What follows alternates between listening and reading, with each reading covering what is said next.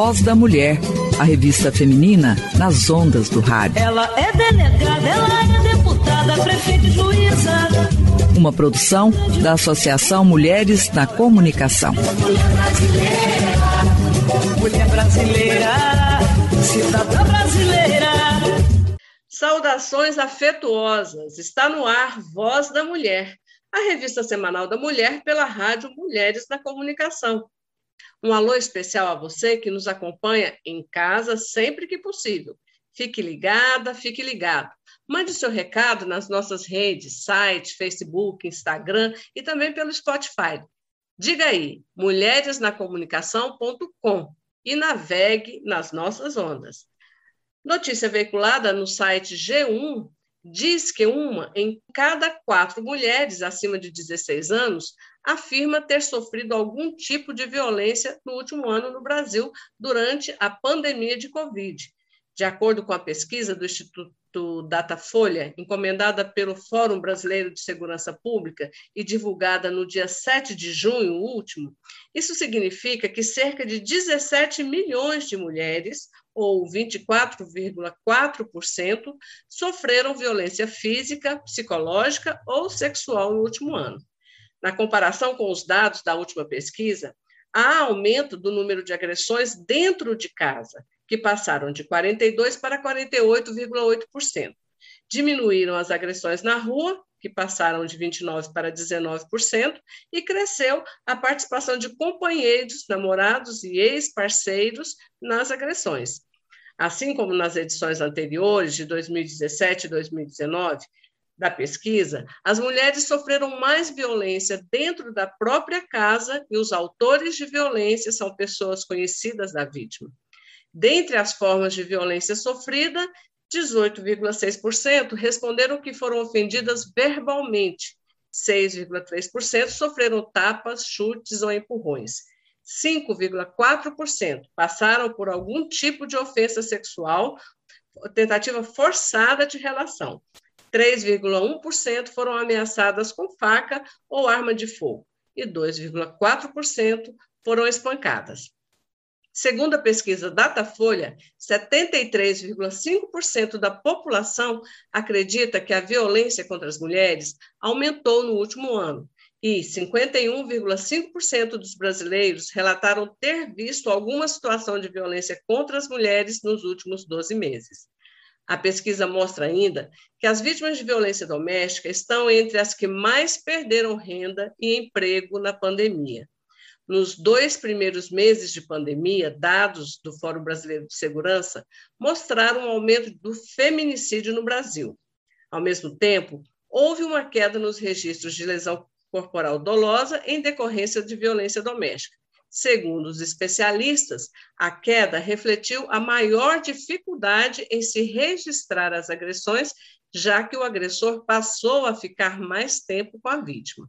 E é sobre este tema que nós vamos conversar com Drica Madeira, que é doutoranda em Ciência da Literatura pela Universidade Federal do Rio de Janeiro, pesquisadora do Laboratório de Teorias e Práticas Feministas dentro do Programa Avançado de Cultura Contemporânea é também autora do livro, que é fruto da sua dissertação, Maria da Penha entre a Teoria e a Prática.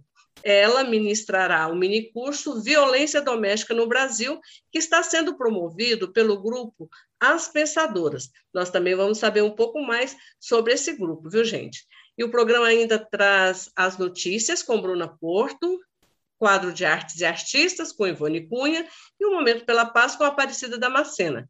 Bruna Porto colaborou na produção deste programa, que tem na edição e apresentação essa que vos fala, Geralda Ferraz. Fique com a gente, participe, mande o seu recado nas nossas redes sociais, como já disse, Facebook, Instagram, arroba Mulheres da Comunicação, ou pelo nosso canal no site www.mulheresnacomunicação.com. Nosso programa também vai ao ar pela Rádio Noroeste 87,9 FM ou pelo portal noroeste.net.br.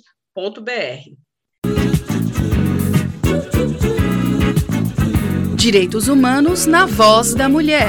Em defesa das minorias, mulher. E agora sim, Vamos começar a nossa conversa aqui. Tudo bem, Drica? É um prazer falar com você aqui no nosso programa Voz da Mulher. Gostaria que você se apresentasse para as nossas e os nossos ouvintes.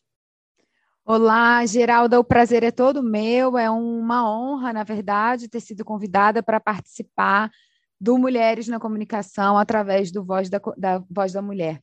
É muito legal a gente saber dessa regionalização da rede de enfrentamento e combate e informação, mas enfrentamento e combate à violência contra a mulher, ela hoje é absolutamente necessária, né? A gente não pode é, prescindir de nenhum tipo de espaço onde mulheres como você é, deem e tenham voz para nos representar de alguma maneira e para nos informar sobre quais os nossos direitos e em que pé estão as nossas conquistas ou é, quanto de atraso a gente ainda tem para enfrentar nesse Brasil que é tão grande. Então, fica aqui já o meu agradecimento e um parabéns a você, estendido a toda a sua equipe, pelo trabalho que vocês fazem, que é excelente, de saber que a gente está discutindo dentro desse Brasil profundo, no interior desse país, todo, tudo o que envolve e o que cerca as mulheres, desde a produção cultural até é, mini curso é, das pensadoras é, que será realizado, é, enfim, ministrado por mim, que também é uma honra e um prazer, falaremos daqui a pouco. Sim. Eu sou Drica e sou doutoranda, como você disse, na ciência da literatura, mas há 20 anos trabalho com violência contra a mulher em questões de gênero de forma geral. É, o meu trabalho inicial se dá no âmbito da Lei Maria da Penha, quando eu começo a coordenar um serviço de atendimento à mulher em situação de violência na cidade que eu moro, que é Petrópolis.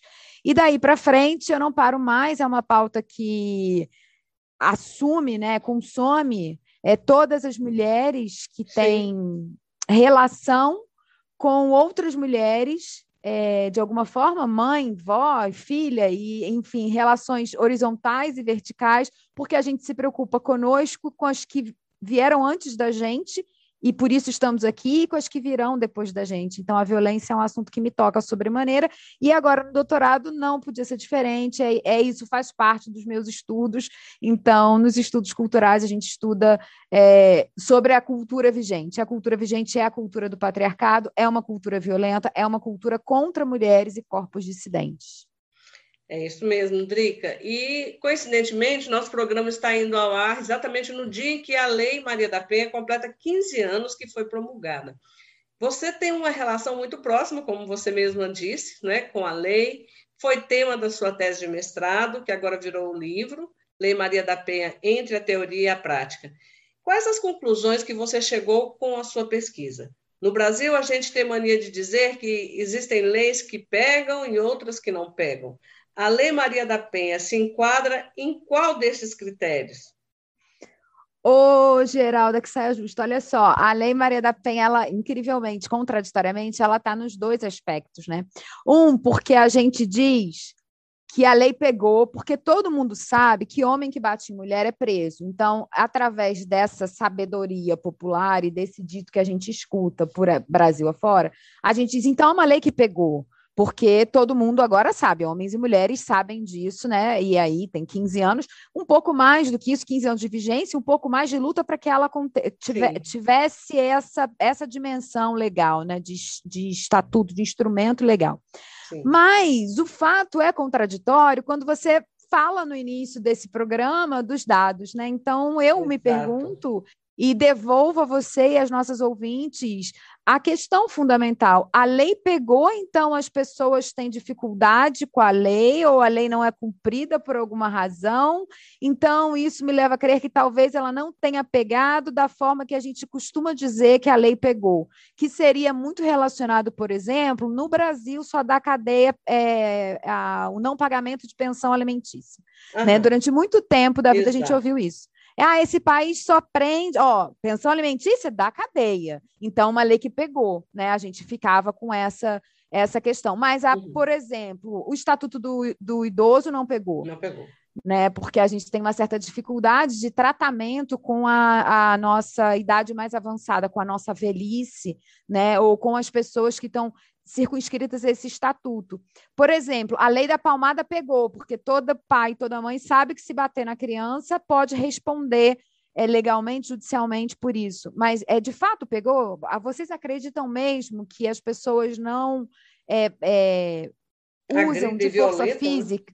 Isso. Exatamente, não agridem, não violentam suas crianças. Então, por que, que a gente tem que se preocupar com, por exemplo, vamos pegar o, a, a pior parte né, da agressão, uhum. que seria o abuso dentro de casas com crianças, se a lei pegou. Então, Exato. tem um contrassenso, né? A, a dissertação, ela mostra para gente que tem uma diferença entre o, onde ela foi concebida, onde a lei está, que é esse lugar que seria um lugar etéreo, né? Do, daquilo que não existe de fato, aquilo que existe no plano das ideias. Uhum. E como ela vigora nos locais práticos. A diferença que ela vai ter aqui em Petrópolis, é, do interior de Goiás. A aplicação, okay. como é que vai, como é que se dá essa aplicação? E ela tem muito a ver com aquilo que a gente vai chamar de autoridade do, dos agentes mesmo, que não são só da segurança pública, mas são os agentes do judiciário, muito com arbitrariedade, autoridade do juízo. Então, o juízo vai entender e aí o juízo para ampliar, que não é só a figura do juiz, na verdade, você vai ter o defensor, você vai ter o promotor, você vai ter a secretária do juiz, você tem todo uma, um aparato judicial que vai entender como essa lei deve ser tocada uhum. ou não, como ela deve ser implementada ou não. E algumas vezes, no, no, na minha, no, nos meus escritos tem isso lá, né?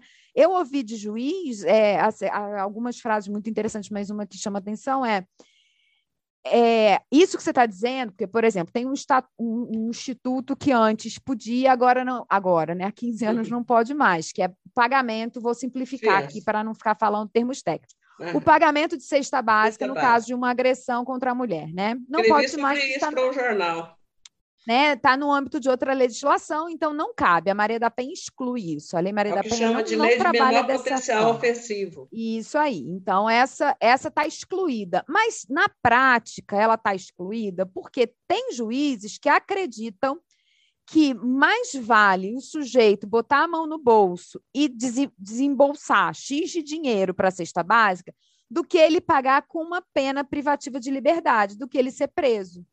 E aí eles trazem argumentos interessantes, que é assim, ele vai ser preso, mas ele é preso de três meses a três anos no máximo, no âmbito da Lei Maria da Penha, dependendo desse crime que a gente está é, tratando aqui, é, se ele for de fato um, um sujeito que vai se sentir.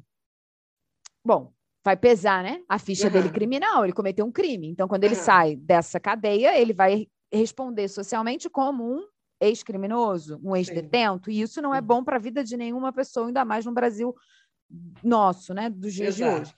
As pessoas não são bem acolhidas quando elas saem do sistema penitenciário. E aí esse sujeito se volta contra essa mulher. Por quê? Porque ela foi a denunciante. Uhum. Então, é, muitos juízes vão trabalhar numa lógica, não é que eles são do bem ou do mal, a favor ou contra a lei, numa lógica que diz mais do enfrentamento à violência naquela localidade específica. Sim. E aí eles dizem assim: ah, isso que você está dizendo está lá em Brasília, é, é, decisão lá do Supremo. Aqui a gente está em Itaipava, aqui a gente está, é, sei lá, em São José de Ribamar, se você estiver no Maranhão, uhum. aqui a gente está, enfim, e é por aí afora. Aqui a gente está em Cabo Sim. Frio ou em qualquer outra cidade desse país que sejam cidades menores, onde os olhares da mídia não estão todos voltados para a assistência judiciária que as mulheres precisam é, e não podem prescindir no caso de violência doméstica. Tanto uhum. assim que o feminicídio aumenta, e você relata para a gente no início, é, uhum. com essa vivência nossa pandêmica, né? O feminicídio Exato. aumenta porque a violência contra a mulher aumenta e ela chega ao seu limite máximo, que é a morte das mulheres. Quando a gente lê o que a Lei Maria da Penha prevê, dá para perceber que é uma lei guarda-chuva, ela não está restrita em punir os agressores, ela prevê capacitação para servidores, uma rede de apoio para as mulheres em condição de vulnerabilidade, tratamento para o agressor. Mas na prática, nem tudo isso está valendo. E você traz os elementos aí de, dos juízes, que muitas vezes têm uma visão é, bem peculiar, em função, muitas vezes, dessa realidade que o agressor é também o provedor do lar. Não é assim? Então, eles têm uma série de justificativas. E Exatamente. a Lei Maria da Penha prevê todo esse arcabouço de medidas para dar o quê? Para tirar essa mulher desse ciclo da violência. Né? Então, é, nesse sentido, a, a lei, é, é, é, ela, ela, através dessa pesquisa né, que você mesmo colocou, que a lei ela, ela foi uma, um projeto de lei que, por, durante alguns anos, grupos de mulheres, autoridades, é, debruçaram sobre ela para tentar fazer e, e, e, frente à realidade diversa brasileira. Né?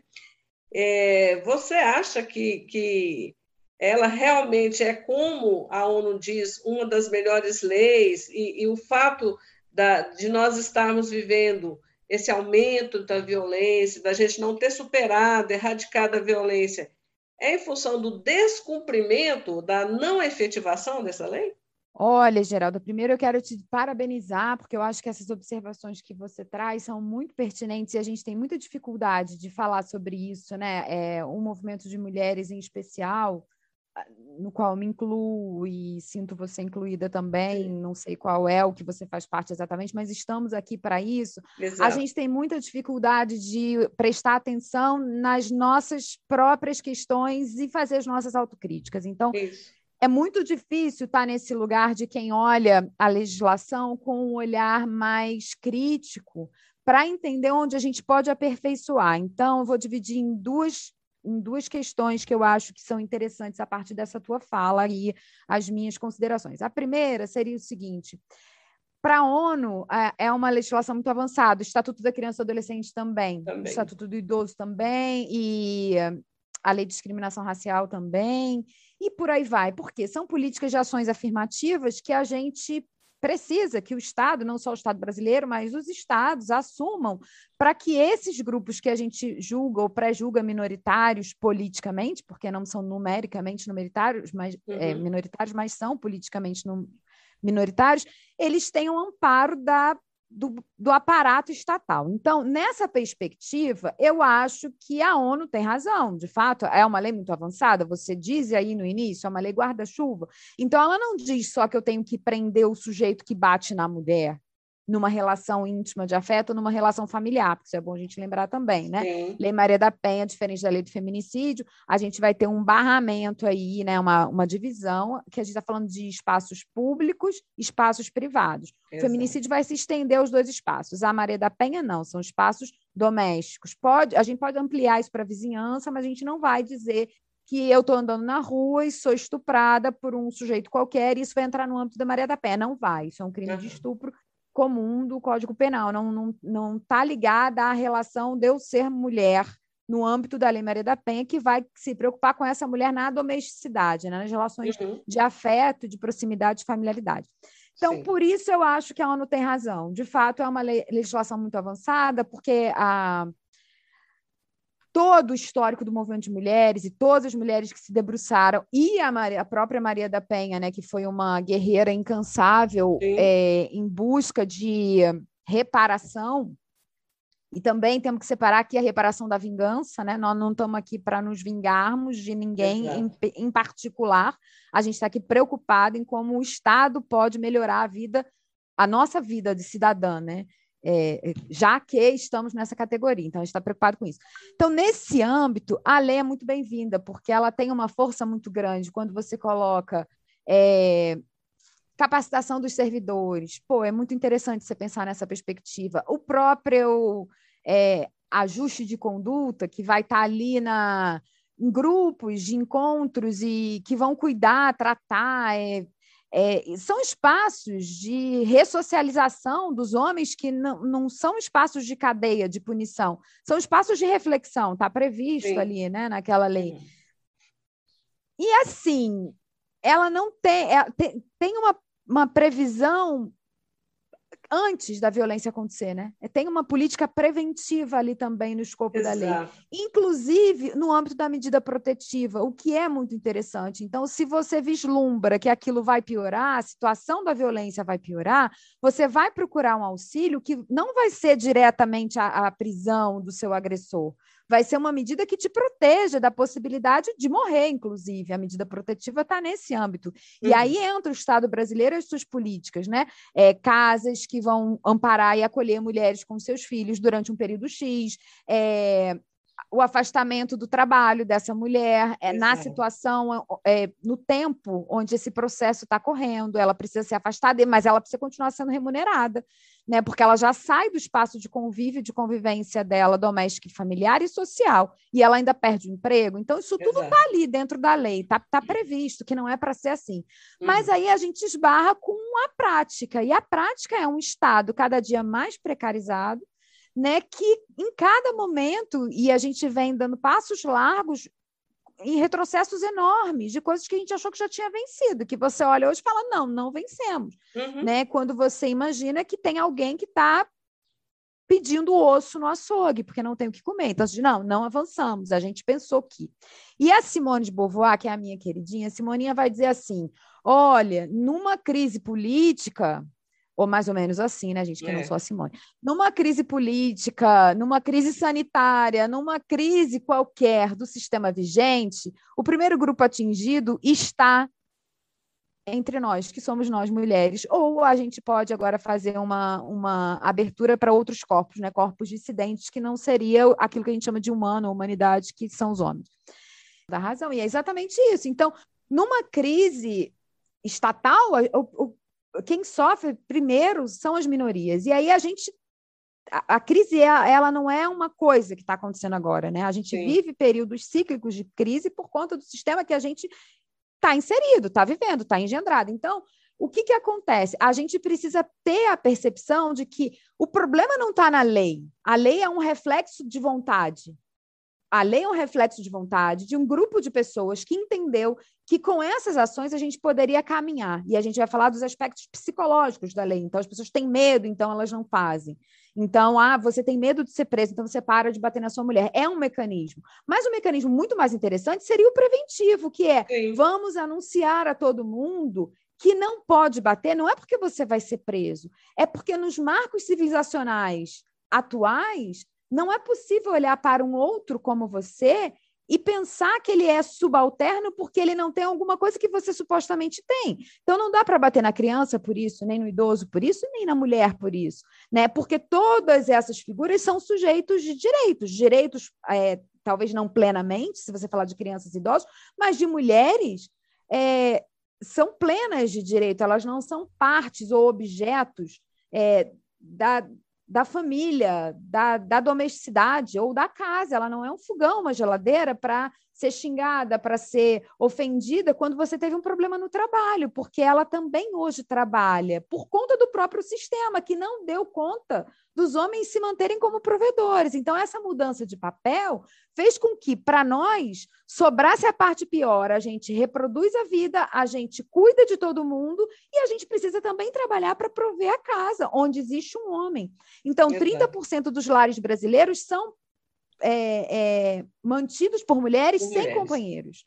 O restante, a gente não está falando que só os homens são provedores, a gente está falando que eles têm é, as mulheres como pares, muitas vezes, se não em empregos fixos ou empregos registrados, em empregos precários, em situações de trabalho precárias, como, por exemplo, venda de bolo de pote, de docinho, vou cozinhar para fora, vou lavar para fora, vou fazer faxina, porque agora não sou mais empregada doméstica na casa de ninguém, mas tenho cinco faxinas para fazer por semana, além de cuidar da minha própria casa.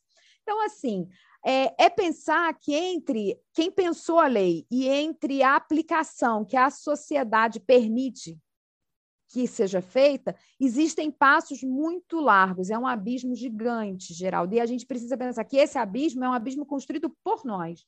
E é por isso que a gente tem uma obrigação ética de discutir a violência como um valor dos humanos com os humanos. Aqui a gente faz uma pausa e diz entre homens e mulheres ou mulheres e mulheres no âmbito da Lei Maria da Penha, mas o tanto que a violência desgraça a vida das sociedades. É verdade.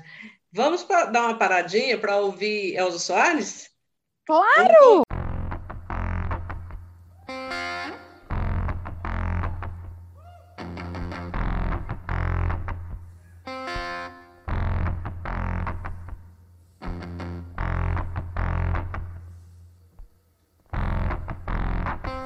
Cadê meu celular? Eu vou ligar pro 180. Vou entregar teu nome e explicar meu endereço. Aqui você não entra mais, eu digo que não te conheço.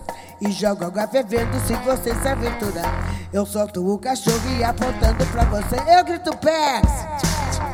Eu quero ver você pular, você correr na frente do vizinho. Você vai se arrepender de levantar a mão pra mim. Cadê meu celular? Eu vou ligar pro 80. Vou entregar teu nome e explicar meu endereço. Aqui você não entra mais, eu digo que não te conheço. E jogo água fervendo se você se aventurar. Eu solto o cachorro e apontando pra você, eu grito pés. Eu quero ver você pular, você correr na frente do vizinho. Você vai se arrepender de levantar a mão pra mim. E quando o Samango chegar. Eu mostro o rosto no meu braço, entrego teu baralho, teu bloco de pule, teu dado chupado, fui agora no pule. Quase te ofereço um cafezinho, cê vai se arrepender de levantar a mão pra mim.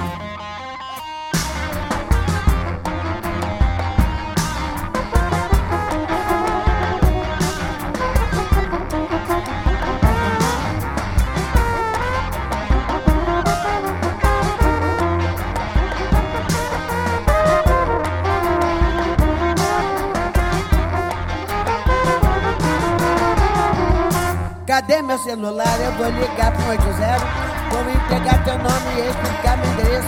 Aqui você não entra mais, eu digo que não te conheço. E jogo água fervendo se você se aventurar. Eu solto o cachorro e apontando pra você, eu grito pets. Eu quero ver você pular, você correr na frente dos vizinhos. Você vai se arrepender de levantar a mão pra mim. E quando tua mãe ligar, eu capricho no esculacho. Digo mimado, que é cheio de dengo, mal acostumado, tem nada no tempo. Tenta virar dorme rapidinho. Cê vai se arrepender de levantar a mão pra mim. Cê vai se arrepender de levantar a mão pra mim. Cê vai se arrepender de levantar a mão pra mim. Cê vai se arrepender de levantar a mão pra mim. Cê vai se arrepender de levantar a mão pra mim.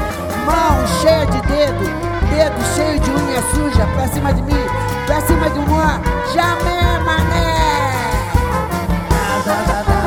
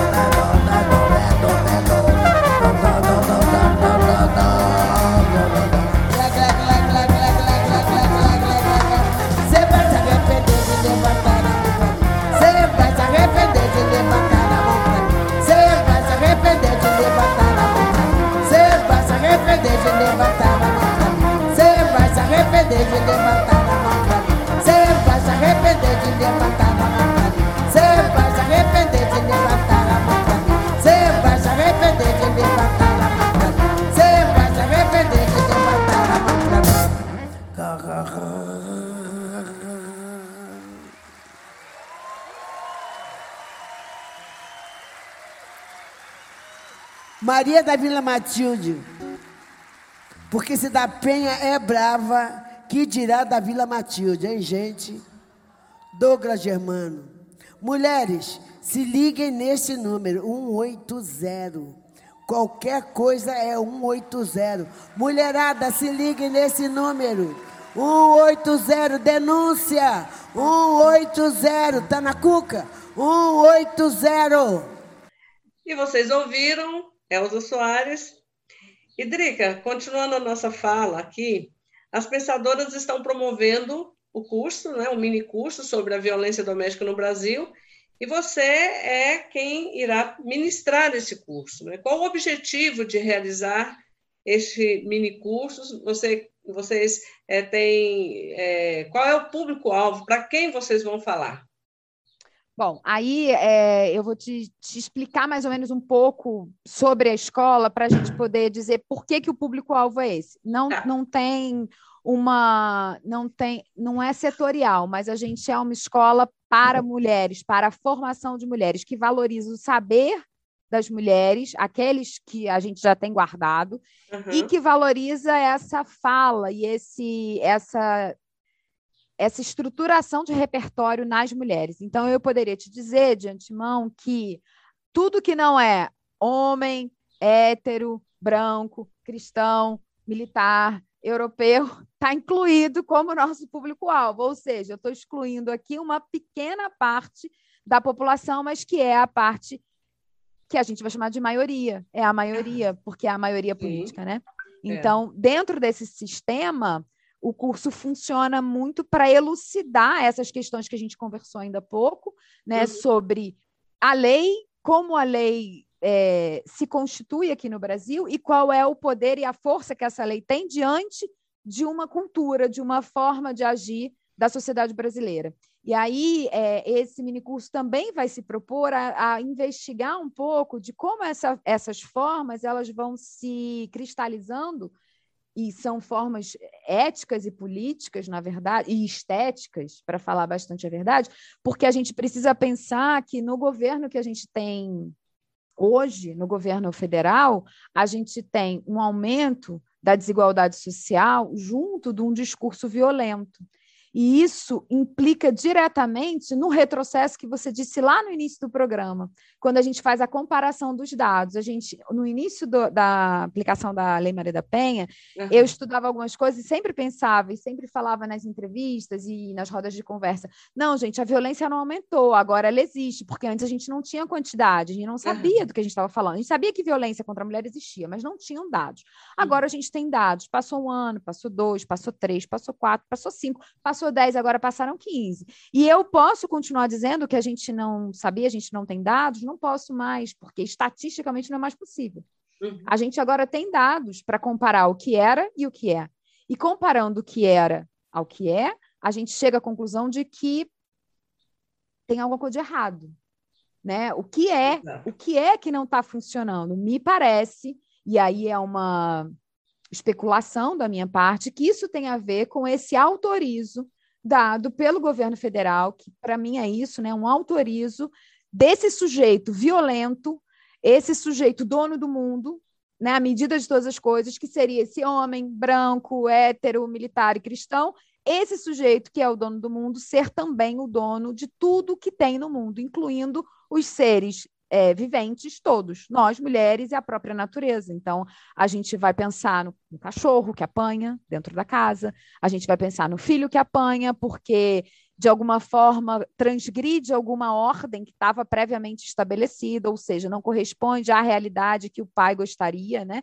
Que ele fosse, ah, eu queria que meu filho fosse médico, ele não é, eu queria que meu filho fosse hétero, ele não é, então ele merece apanhar. Então, esse disciplinamento dos corpos, essa forma de tornar dóceis os corpos que não obedecem, Uhum. né, é uma forma que está autorizada desde, na minha opinião, desde o golpe que a gente sofreu. E é incrível a gente pensar isso, né, numa linha temporal. O golpe foi contra uma mulher.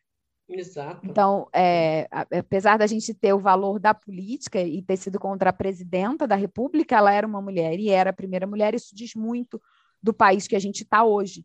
O que Exato. fizeram com as mulheres depois da Dilma no comando. Isso é importante a gente pensar, porque ele se liga exatamente ao projeto que a gente está vivendo hoje, Hoje. que a gente chama de crise, mas para mim é um projeto. Então, É. ele não está desembocando aqui, nem acho que ele é Uhum. consequência, mas eu acho que ele é reforçado pelo que veio depois. Foi um homem que assumiu depois. É, eu me lembro que cada coisa que Dilma falava, as pessoas tinham alguma coisa para dizer, inclusive que o anterior era melhor, né? Que o Lula era melhor do que ela. Muito exato. interessante, porque É. era um desdém completo. Ela era desqualificada o tempo todo, né? O a fala todo, dela não né? tinha nenhum valor. na política, na intervenção política, na economia. Então, a gente, a gente ficou numa situação de ser, como mulher poderosa, ser refém desse próprio poder, né? Uhum. Que é um poder que não é para ser exercido por mulheres. Exato. Essa é a grande questão. Uhum. E aí a gente está falando de um contrassenso, que é como você vai estar nesse lugar que não foi feito para você, ele não te cabe. Então, de direita à esquerda, a gente ouviu críticas muito perversas à, à, à presidência da República. E hoje a gente vê o resultado, porque veio numa.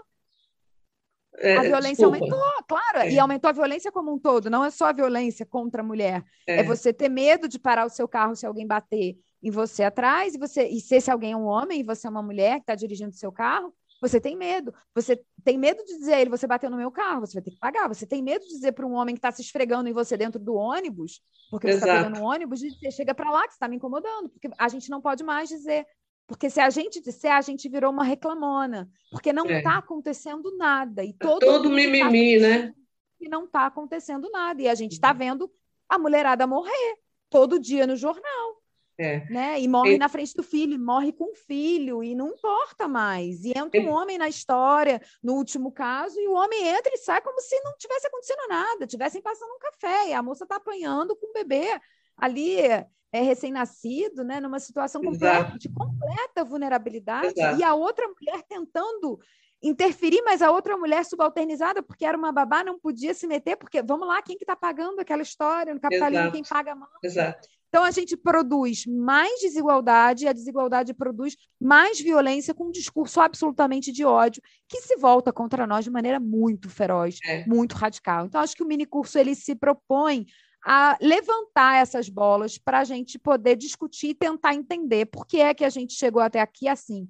Né? Um monte de legislação e a impressão que a gente tem é que elas não funcionam, né? Que elas não acontecem. Como é isso? Sim. Por que isso por que isso está dessa forma, né? Nesse país, em outros tantos, mas especialmente no Brasil, que é o que me importa, é o que nos importa, porque a gente precisa resolver as nossas questões sem menosprezar nada que acontece fora daqui, mas cuidar da gente é fundamental, porque a, a gente precisa estar é, tá bem para cuidar dos outros. A gente está muito mal para poder olhar para fora daqui e dizer, mas ali está pior, a gente está péssimo, né? Antes da gente partir para a última pergunta, é, eu quero saber quando vai acontecer o, o mini curso, é, quem pode fazer, é, onde fazer as inscrições, dá ah, mais informações para que as nossas e os nossos ouvintes possam, é, que queiram, se interessem, possam é, acessar e, e, se inscrever. Bom, é, as pensadoras, na verdade, a gente tem um site, né? Chama As Pensadoras. Você clica lá, vai ser a primeira que vai aparecer lá no, na, na, página do Google. Então, vocês podem clicar e tem muitas coisas acontecendo nas pensadoras. É bastante interessante. Não sei se a gente vai poder falar sobre isso ainda. Vamos sim, a última pergunta vai estar reservada ah, então tá bom. E aí, o mini curso, especificamente, ele acontece no dia 22 e no dia 25 do mês de setembro. É para você se inscrever, você vai ter que entrar no site das pensadoras. Então, Sim. a forma da inscrição é você vai entrar no site, vai procurar lá cursos, aí são diversos cursos, aproveita e vê os outros todos que tem que são ótimos, maravilhosos, muito bons. Mas você vai lá e procura violência doméstica no Brasil e vai acontecer nesses dois dias de setembro. São dois dias em horários distintos, porque um dia é um dia de semana, outro dia, se não me engano, é um sábado. Então, vai ser às 18 e às 9 horas, mas você confere esses detalhes técnicos quando você entrar no site. Certo. Todo mundo pode fazer? Todo mundo pode fazer. O valor é acessível? O valor é acessível. Ah, mas eu não tenho dinheiro para pagar. Manda um e-mail para os pensadores, porque a gente tem um projeto de sororidade que a gente vai dar um jeito. Porque se isso for importante para você agora, nesse momento, a gente quer que você esteja ali com a gente, apesar de eu não poder pagar nesse momento. Não é essa. A, é, a gente faz uma gestão de recurso para a nossa própria sobrevivência. Então, a Sim. gente não está visando aqui um lucro, a gente está visando uma manutenção do projeto, mas é Sim. é um projeto que a gente quer que você esteja. Eu quero, assim, demais agradecer a sua participação, a sua, a sua contribuição, enorme contribuição, é, em falar sobre a Lei Maria da Penha e todo esse contexto brasileiro em que ela se encontra. E então eu quero concluir né, essa entrevista você falando um pouco mais sobre as pensadoras. Você já deu umas dicas aí, né, para aquelas pessoas que estão ouvindo, mas você falou muito mais né, desse projeto As Pensadoras. Então, deixa para gente aí mais informações. Eu tenho certeza que tem muitas pessoas que estão nos ouvindo que vai querer conhecer, quem sabe até integrar o grupo de vocês. É, primeiro fica o convite para você, estendido a sua equipe e a todo mundo que está nos ouvindo. A gente tem uma comunidade das pensadoras, hoje somos mais de 100 mulheres, acho que a gente já está chegando perto de 150. É uma filiação que você faz para ajudar a financiar esse projeto. As pensadoras nascem como uma escola, tem uma escola de pensares, de saberes, né, e de saberes de mulheres, para mulheres, com mulheres e com outros corpos desviantes, podemos falar assim, que a gente chama, né, desviantes. Uhum. Assim, a gente faz um ano de existência, então é um projeto que nasce dentro dessa pandemia, por isso ele também é muito valioso, que busca fundar um cânone feminista nos estudos é, das mulheres. E assim, não, não só na intelectualidade, você que está me ouvindo agora vai dizer, ah, mas eu não faço universidade, então não é para mim, é para você, é com você que eu estou falando, porque a gente gostaria muito, não é só de te informar, é de uhum. te formar. Por isso, uma escola de formação para mulheres, porque a gente acredita que o conhecimento liberta e transforma. Então, é através do conhecer que a gente vai fazer algum progresso nesse sentido. Hoje a gente discutiu aqui muito sobre a Lei Maria da Penha, a gente conhece, a gente é informada sobre a lei e a gente sabe quais são os, os, entraves da lei, a gente sabe porque a gente estudou isso e a gente pode trocar sobre isso. Então, a proposta da escola é essa: a proposta é uma escola, é uma comunidade, tem uma editora, está lançando o, sua prime seu primeiro livro, é uma escola, muito importante falar isso, gente, autofinanciada, então a gente não tem nenhum tipo de recurso ou aporte governamental ou de outras instituições. Na verdade, a gente se autofinancia, é por isso que os cursos são cobrados, não só para remunerar as professoras, porque a escola também tem essa missão, né, é, trabalho de mulher não é trabalho gratuito, então a gente tem a intenção sempre de remunerar aquelas que trabalham com a gente em alguma medida, mas é, de toda forma a gente remunera se autofinanciando. Ao mesmo tempo que remunera, precisa considerar a plataforma e precisa fazer o livro e precisa fazer convite a outras pessoas. Então é um projeto lindo, um projeto absolutamente autônomo, um projeto de mulheres, um projeto coletivo e um projeto que cabe em todas nós. Então, se você está dentro da academia ou fora da academia, você é bem-vinda nesse lugar de pensar, porque a gente quer muito discutir com você, para que você, no final das contas, volte para o seu lugar de origem com muita bagagem, muito repertório ampliado, para dizer: não, gente, não é esse caminho, é outro. Então, é exercício de criatividade, é um exercício teórico, mas é basicamente um exercício afetivo. As pensadoras têm um compromisso de uma teoria afetiva para que todas nós possamos nos encaixar onde a gente quiser, aonde for melhor para nós. O endereço então, do site?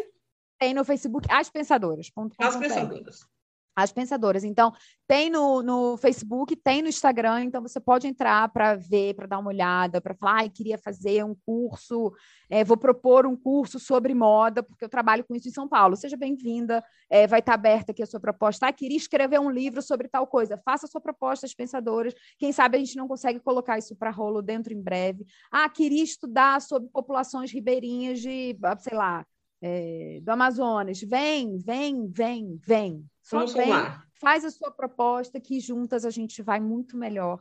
E assim, do fundo do meu coração, muito obrigada pela oportunidade. É, Geralda, toda a sua equipe, muito obrigada por vocês estarem aí. A gente está aqui, o que a gente tem tentado fazer é sobreviver juntas, né? Muito obrigada pela atenção, muito obrigada aos seus ouvintes por estarem conosco até agora e eu espero que esse programa reverbere no coração de vocês, porque não adianta a gente entender com a cabeça e não entender com o coração, a gente precisa entender com o coração para introjetar algumas coisas e pensar, não preciso mais viver essa história, essa história já deu, eu estou indo embora, né? Quando a gente pensa na violência. Exato. E, ou eu quero viver essa outra história, que é formular junto das mulheres, que eu faço crochê no final de semana, como é que nós vamos sair dessa história através do empreendedorismo? Eu não sei, eu preciso procurar saber, então procure saber. Eu acho que é esse o movimento que as mulheres têm feito é, ultimamente na contracorrente, o que é muito interessante, porque a gente está é sempre na vanguarda, olhando numa linha histórica, a gente está sempre na vanguarda das transformações que aconteceram nesse país. E eu tenho certeza que esse é mais um momento nosso, que ano que vem vai mostrar para a gente que a gente estava na vanguarda todo o tempo, com todos os enfrentamentos corajosos que as mulheres fizeram nos últimos anos no Brasil. Eu tenho certeza disso. Valeu demais, Drica, a sua contribuição. Um grande beijo e os microfones continuam abertos. Quando vocês quiserem divulgar alguma coisa, manda para a gente que a gente coloca no ar. Um beijo grande. Muito obrigada, muito obrigada. Nós conversamos com Drica Madeira sobre a violência doméstica no Brasil, que é o tema do mini curso que as pensadoras é, estarão ministrando no mês de setembro. E como ela disse, quem tiver interesse é só acessar o site das pensadoras só escrever lá As Pensadoras e conhecer como se inscrever. E agora, vamos para o quadro Notícias com Bruna Porto. Notícias. Que notícias me dão de você? Sei que nada será como está. Amanhã ou depois de amanhã. Olá, Geralda. Olá, queridas, querides, queridos ouvintes do programa Voz da Mulher. Aqui quem fala é Bruna Porto e no quadro de notícias dessa semana eu também vou abordar sobre a violência contra a mulher, essa pandemia que tem sido minimizada pelo Estado e alimentada pelo machismo. Aos 76 anos, Maria da Penha Fernandes é um ícone da luta das mulheres brasileiras por uma vida livre de violência. Essa farmacêutica cearense foi vítima de uma dupla tentativa de feminicídio em 1983, quando ficou paraplégica. O agressor era seu marido. A legislação da época não foi capaz de punir o autor da tentativa de feminicídio contra a farmacêutica Maria da Penha. A luta dela por justiça causou repercussão internacional do caso, e o Estado brasileiro foi condenado por omissão e tolerância à violência contra a mulher pela Comissão Interamericana de Direitos Humanos da Organização dos Estados Interamericanos, no ano de 2001. E isso foi o embrião da Lei número 11.340, de 7 de agosto de 2006, batizada Lei Maria da Penha, considerado um marco inicial da proteção às mulheres brasileiras contra a violência de gênero e que completa 15 anos nesse ano de 2021. A Lei Maria da Penha, ela foi desenhada a partir de um amplo debate e com uma intensa participação social, especialmente do movimento de mulheres, e adotou uma perspectiva feminista, destacando a garantia da segurança das mulheres, reconhecendo e respeitando os direitos civis, sociais, culturais e econômicos das mulheres. Ao longo desses 15 anos, a legislação foi aperfeiçoada para ampliar o leque de proteção às mulheres vítimas da violência. Elas passaram a denunciar como agressões os casos, porém estão longe de acabar. Mesmo depois de 15 anos em vigor, a implementação da Lei Maria da Penha, que é considerada uma das melhores do mundo, ainda deixa a desejar, especialmente em seus aspectos educativos e preventivos. Dois fatores principais acabam contribuindo para que a violência contra a mulher resista aqui no Brasil. Um dos primeiros eu cito que é a dificuldade de reverter a mentalidade de uma sociedade que é predominantemente machista, na qual a mulher é vista como uma propriedade do homem e uma cidadã de segunda categoria. Uh, um outro fator diz respeito à falta de estrutura da Polícia Civil para investigar e proteger as mulheres de seus agressores.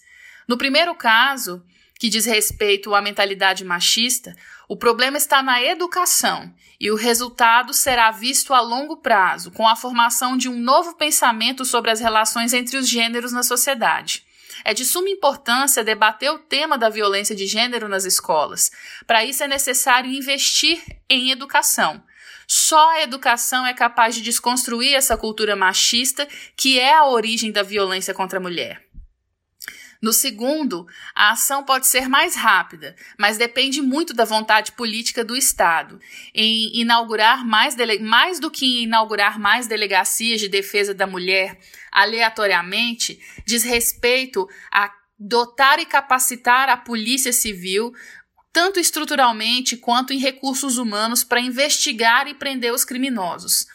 Hoje, o que nós assistimos é que o objetivo do Estado é abrir novas delegacias de defesa da mulher, que são montadas com pessoal e equipamentos que são retirados de outras delegacias, sem contratação de novos policiais, o que é um verdadeiro cobertor curto, porque se muda a nomenclatura do distrito, mas o trabalho permanece o mesmo. O que, que eu quero dizer com isso? É que é preciso que esses policiais que estejam atendendo dentro dessas delegacias de defesa da mulher estejam capacitados para atender essas mulheres que são vítimas de violência doméstica. O que nós temos assistido são policiais que coagem mulheres a não denunciarem seus agressores, ameaçando-as de infinitas coisas, de perda de, de renda até é, ameaças que são, que são, na verdade, sustentadas pelo machismo. Então é preciso que esses profissionais que vão atender essas mulheres dentro dessas delegacias sejam sensibilizados e capacitados para exercerem o seu papel da melhor forma possível, sem incorrer em uma culpabilização dessas vítimas que precisam ser acolhidas. O Brasil ele é signatário de tratados internacionais que se comprometem com a erradicação da violência contra as mulheres. E ele também é reconhecido por ter uma das legislações de gênero mais sofisticadas do mundo. Ao mesmo tempo, é também conhecido por violar essa legislação e não implementá-la integralmente. Então a gente segue aí negligenciando, relativizando e questionando as mulheres. E é isso que eu estou dizendo, é quando a polícia, ao invés de exercer o seu papel de investigar e prender os agressores, ele acaba cometendo uma violência dupla contra essa mulher que já está sofrendo violência no âmbito doméstico e familiar. A Lei Maria da Penha, ela trata-se de uma espécie de pedido de desculpas do Estado para as vítimas, representadas aí pela Maria da Penha, essa mulher que dá nome à legislação, esse nome tão simbólico, Maria, que é comum, forte e existem diversas no nosso país. Mas, como no ciclo de violência dos relacionamentos tóxicos e agressivos, nos quais, após bater, o agressor se desculpa, esse pedido de perdão, que é a Lei Maria da Penha, por não estar totalmente, integralmente implementada no nosso país, acaba sendo aquele pedido de perdão da boca para fora. Porque o Brasil segue virando as costas para as mulheres. Essa situação ela é ainda mais agravada por um governo representado aí por um presidente da República que legitima e praticamente incentiva a violência contra a mulher, apregoando a compreensão de que são loucas e indignas de confiança. O Brasil segue assim, querendo não ver, né, fechar os seus olhos para o que tem acontecido nos seus lares. E vamos ser bem sinceras aqui. Hoje só estamos chocadas com a situação de violência porque muitas vezes essas vítimas conseguem, com muito, com muito trabalho e dificuldade, filmar né, essas cenas de violência. Essas mesmas câmeras que muitas vezes nós imaginamos que vão nos proteger de bandidos violentos nas ruas, elas acabam mostrando, né, descortinando a violência que acontece no âmbito doméstico. A Lei Maria da Penha ela prevê que é obrigação de todos, do Ministério Público, da Defensoria, do Judiciário, das polícias, da sociedade e de cada uma, cada um de nós individualmente, a missão de punir e erradicar toda e qualquer forma de violência, em especial a violência doméstica. 15 anos depois da, da, do vigor da Lei Maria da Penha, ainda brigamos para que uma medida protetiva seja concedida em 48 horas para uma mulher vítima de violência, para que ele não seja só um papel manchado de sangue após a violência fatal, a violência derradeira, que vitima e mata as mulheres. Para que se entenda que violência psicológica, violência patrimonial também são crimes, para que se entenda que os princípios mais básicos que determinam essa lei sejam necessários e urgentes. E eu peço aí para vocês, caras ouvintes, caros ouvintes, eu proponho para que vocês sigam firmes comigo aqui e com o nosso programa até o final. Que você não troque de rádio, que você não vire para o lado, que você não se apresente como uma pessoa que naturaliza a violência. É preciso que a gente encare fundo essa ferida que está exposta e mata diariamente e naturaliza todo e qualquer tipo de violência no nos corpos das mulheres. É muito importante que a gente assuma esse compromisso, que a gente faça essa receita diferente e que em briga de marido e mulher a gente sim a gente acolhe a mulher. A gente denuncia o agressor. A gente liga 180, a gente liga 190, a gente mete sim a colher.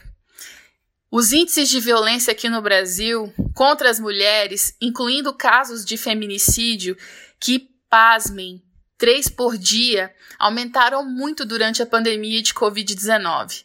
Essa crise humanitária também tem dificultado o acesso a essas mulheres que são vítimas de violência às redes de atendimento, deixando essas mulheres ainda mais vulneráveis do que elas já estão. Então, o meu apelo aqui é para que a gente exija dos nossos representantes e dos nossos representantes no legislativo que eles façam com que a Lei Maria da Penha seja implementada integralmente. Essa causa é mais que urgente. E eu, e eu aproveito e peço desculpa para todas as Marias, porque até o momento, embora nós não, não tenhamos desistido a nenhum dia da luta, ainda não conseguimos cumprir o básico que essa lei prevê. Eu finalizo aqui o quadro de notícias no mais, eu peço para que vocês continuem se cuidando, mantenham o distanciamento social, usem máscara, pratiquem etiqueta respiratória e se vacinem. Tomem as duas doses necessárias para que a gente possa vislumbrar dias melhores. Um grande abraço e até o próximo sábado. Obrigada, Bruna. Eu chamo agora para fazer o quadro Artes e Artista, Ivone Cunha. É com você, Ivone. Você tem sede de quê? Você tem fome de quê? Artes e artistas na voz da mulher. A gente não quer só comida, a gente quer comida, diversão e arte. Olá, amigos e amigas do programa Voz da Mulher. Eu, Ivone Cunha, estou com vocês para mais um quadro Artes e Artistas. E hoje eu falo sobre um artista que adoro desde que era criança. Sempre que vem a Goiânia, faço questão de ir aos seus shows. Ney Mato Grosso, que completou 80 anos. E ele dá início às comemorações do seu aniversário com o lançamento de um novo disco, Nu com a Minha Música, além de uma biografia e de um filme para 2022. Ele queria ser ator. Chegou a dividir palco com Regina Duarte no musical infantil, mas foi empurrado para os shows quase sem querer quando conheceu João Ricardo e Gerson Conrá, seus parceiros nos secos e molhados. O grupo, formado em 1972, durou pouco tempo. Lançou dois discos, o suficiente para abrir caminho para Ney Mato Grosso. Tudo depois na sua carreira é história. O artista fez 80 anos no último domingo e quem ganhou o presente foram os fãs com o lançamento de parte do EP Nu com a Minha Música, em que ele canta Raul Seixas, Lenine, Caetano Veloso e o cubano Silvio Rodrigues. Nascido em Bela Vista, Mato Grosso, fronteira com o Paraguai, em 1941, Ney Mato Grosso rapidamente se tornou um dos artistas mais importantes da música popular brasileira. Quando surgiu na década de 70, com sua figura andrógena, a voz aguda e contratenor, os seus shows se tornaram verdadeiros espetáculos de arte e foram levados para os principais palcos, como na abertura do primeiro Rock in Rio em 1985. Além do canto, a sua performance era uma grande atração e ele se preparava para isso. Ele sempre faz ginástica diariamente e tem um físico preparado para suportar o baque, é o que ele diz. No EP comemorativo, o repertório escolhido por Ney Mato Grosso se mostra mais uma vez um dos mais vastos dentre os intérpretes brasileiros. Na primeira parte da divulgação do projeto, serão disponibilizadas quatro canções, é, entre elas Nu com a Minha Música, faixa título composta por Caetano Veloso e lançada há 40 anos. A segunda é Se Não For Amor, Eu Segue, de 2011, composição de Lenine e Lula Queiroga. A terceira é Guita, de Raul Seixas e Paulo Coelho, de 1974. Para fechar, Unicórnio, de 1982, do artista cubano Silvio Rodrigues. Ainda no bojo das comemorações dos 80 anos, foi lançado o livro Ney Mato Grosso, a biografia, Companhia das Letras, do jornalista e biógrafo Júlio Maria, autor também de Elis Regina, Nada Será Como Antes, de 2015, que passou cinco anos na trilha do artista para contar sua história. Ele visitou a casa em que Ney nasceu, a vila militar em que viveu a adolescência com o pai, em Campo Grande, e o quartel da aeronáutica que o abrigou como soldado no Rio de Janeiro. Ainda levantou fatos raros da fase secos e molhados, documentos de agentes que o observaram na ditadura e fala do namoro com Cazuza.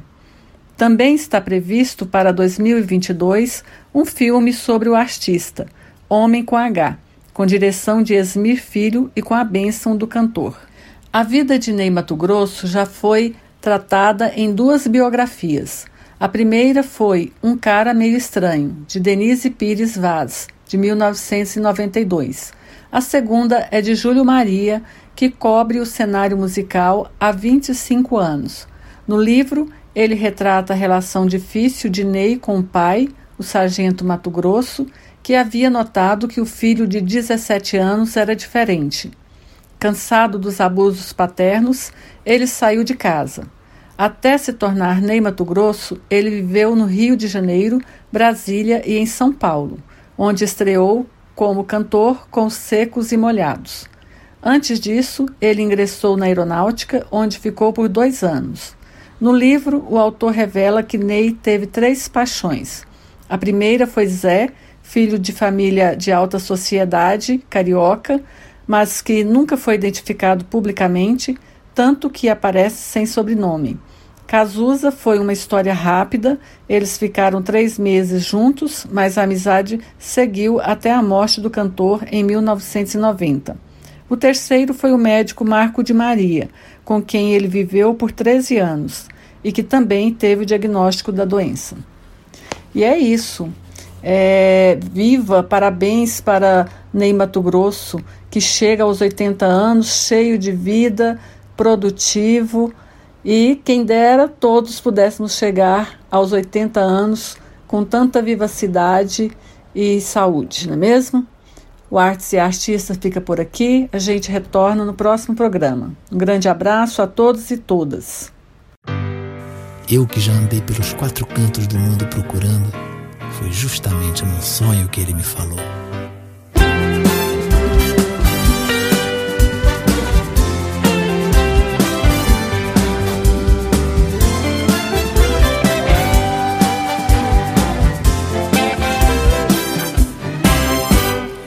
vezes você me pergunta por que é que eu sou tão calado.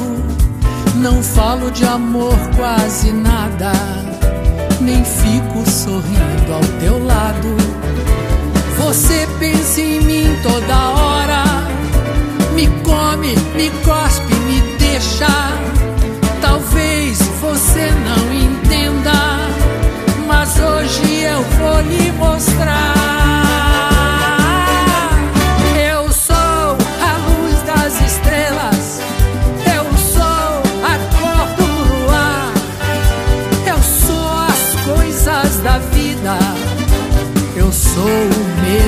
De amar. Eu sou o medo do fraco e a força da imaginação. O blefe do jogador. Eu sou, eu fui,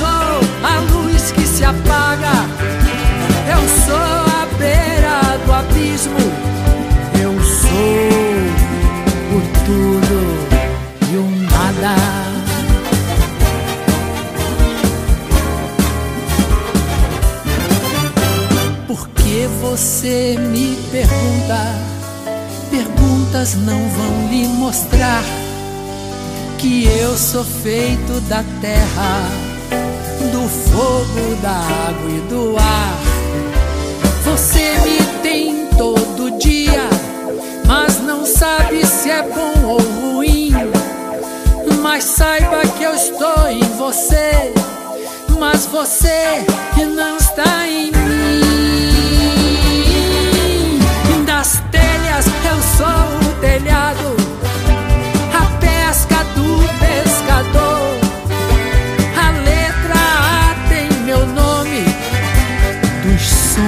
eu sou amor.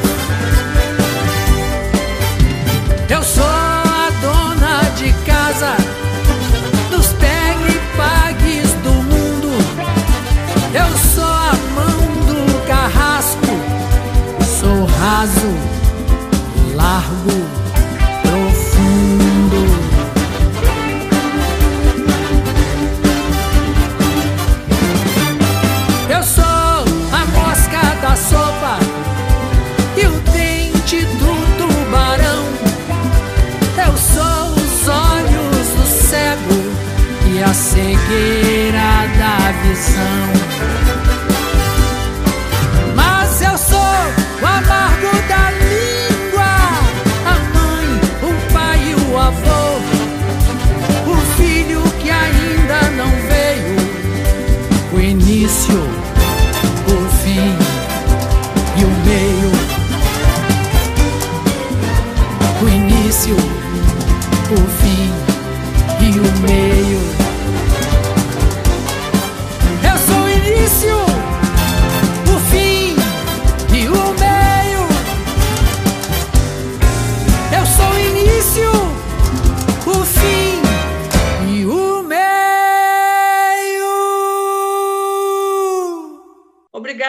Ivone, pela sua valorosa contribuição.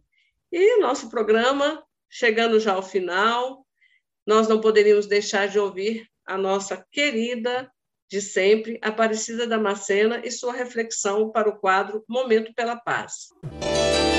Momento pela Paz. Olá, você que nos ouve neste Momento pela Paz, programa Voz da Mulher, Goiânia, Goiás. Eu, Aparecida Damascena, falo com você agora, referente ao tema violência e paz. Para a elaboração dessa nossa conversa, eu pesquisei e estudei vários artigos referente a este tema. Também estudei o texto base da CNBB da CF 2018, Fraternidade e Superação da Violência, e alguns dicionários. Então, a palavra violência tem vários significados ruins. Entre elas, o ato de violentar, que diz a respeitar. A palavra paz tem muito mais significados bons. Entre eles, o restabelecimento de relações amigáveis entre pessoas e países. Ninguém nasce violento. Contudo, a pessoa pode vir a ser violenta. O comportamento violento emerge como produto final. Mas a busca por uma cultura de paz é urgente. Devemos educar e reeducarmos todas as pessoas, todos nós, todas as idades, a viver a paz a esperança, a serenidade, o respeito mútuo para cessar de vez a violência e cultivar um mundo melhor. É possível.